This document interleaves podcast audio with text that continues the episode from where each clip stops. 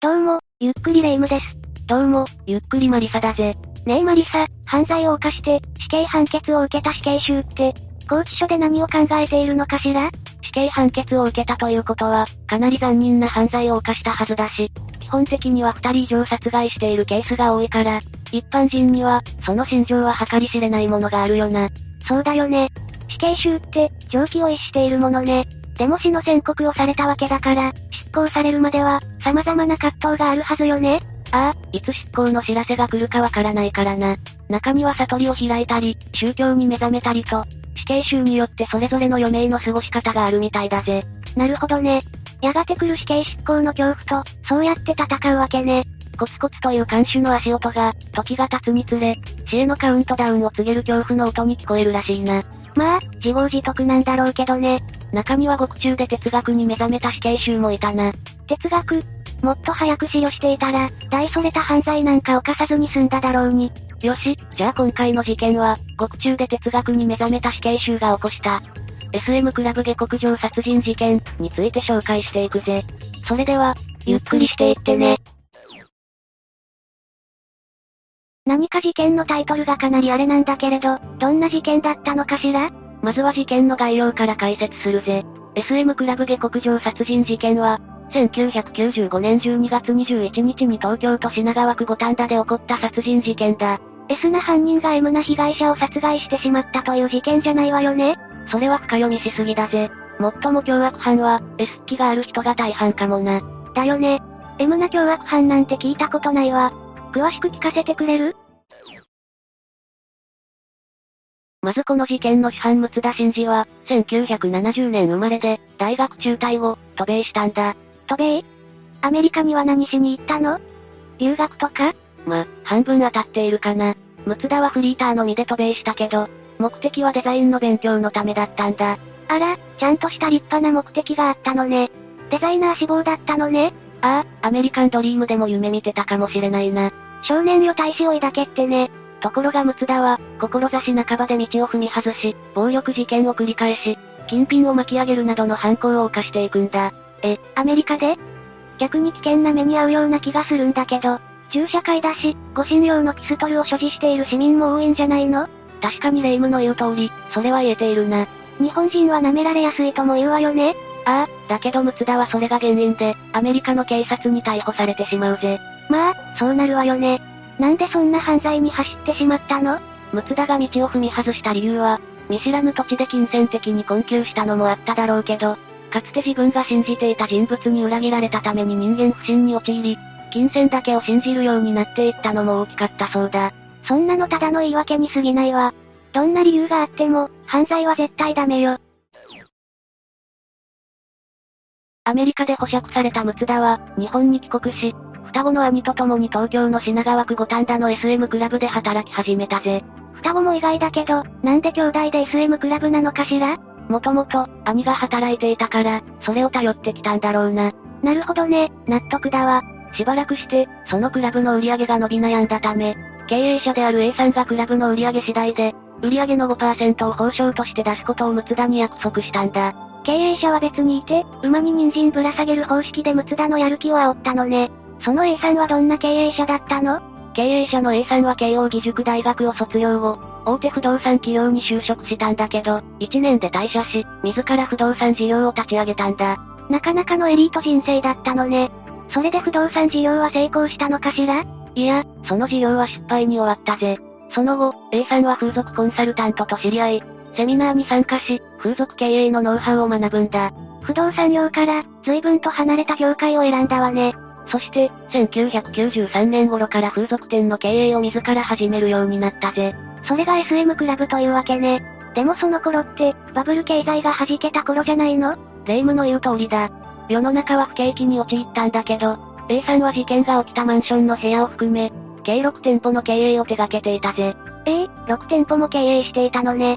結構やり手だったのかな。そんな A さんにとっても、経営のセンスという観点から見ると、ムツダは一目置く存在だったんだ。ムツダも、かなりのやり手だったんだろうね。もともと金銭に対する執着心が強かったムツダは、やる気満々で1ヶ月で月の売り上げを、1000万円以上にまで伸ばしたそうだ。つまり、最低でも50万円のインセンティブをもらえることになるわよね。だけど、A さんは約束の報奨金を払わず、ムツダに対して、文句があるならやめろ、と詰め寄ってきた。それは A さんまずいわよ。約束はきっちり守らなきゃ。このことが原因で、ムツダは A さんに不信感を持ち、憎悪を抱くようになったんだぜ。それは仕方ないわよね。お金のために身を粉にして働いたんだろうから。さらに A さんは、新しい店長として B さんを連れてくると、ムツダの不信感はさらに強まっていったんだ。 B さんは有能なスタッフだったのいや、B さんは店長としての技量がなく、実際の経営はムツダが相変わらず担当していた。あちゃー、ダメダメじゃん。だから、B さんは経営の方針をめぐってムツダとたびたび対立したぜ。でしょうね。どんな部分でぶつかったのムツダはあくまで、経営はギリギリの法律にのっとって行っていたんだけど、B さんは警察に摘発されかねないことを平然としようとしていたんだ。ええー、こればかりはムツダに軍配が上がるわよね。摘発されたらアウトじゃない。挙句の果てには、A さんと B さんは結託して、ムツダ兄弟を解雇に追い込もうとしたんだ。それは理不尽な仕打ちよね。このことがムツダに事前に知られることになり、ムツダは解雇される前に兄、さらに A さんと B さんに不満を持つ同僚を引き込んで、殺害計画を立て始めたぜ。いくら恨みが募っても殺害は絶対にダメよ。 1995年12月21日、まず B さんがムツダ兄弟によって殺害されたぜ。恨み骨髄に徹する。ついにやっちゃったのね。勤務明けに B さんが眠っているところを兄弟で共謀し、事前に準備していたバタフライナイフや斧で殺害したんだ。ナイフと斧で、凄惨な殺害現場だったろうね。ところが兄は、B さんを殺したショックから体調を崩してしまったんだ。普通はそうなって叱りよね。人を殺害して平然としている方が異常よ。そしてムツダは、12月22日に従業員の面接を口実にして A さんを呼び寄せ、兄とは別の同僚と共謀して A さんを殺害したんだ。ためらいもなくムツダは A さんも殺めたのね。経営者と店長を殺害したから、下克上殺人事件、と呼ばれているのね。そして二人の遺体を他のシーラ3人に命令して、コンクリート詰めにした上で木箱に入れて、茨城県の鹿島港に遺棄したぜ。鹿島までコンクリート詰めにした遺体を運んだのね。 1996年9月に後の供述通り、鹿島から腐乱した遺体が引き上げられたぜ。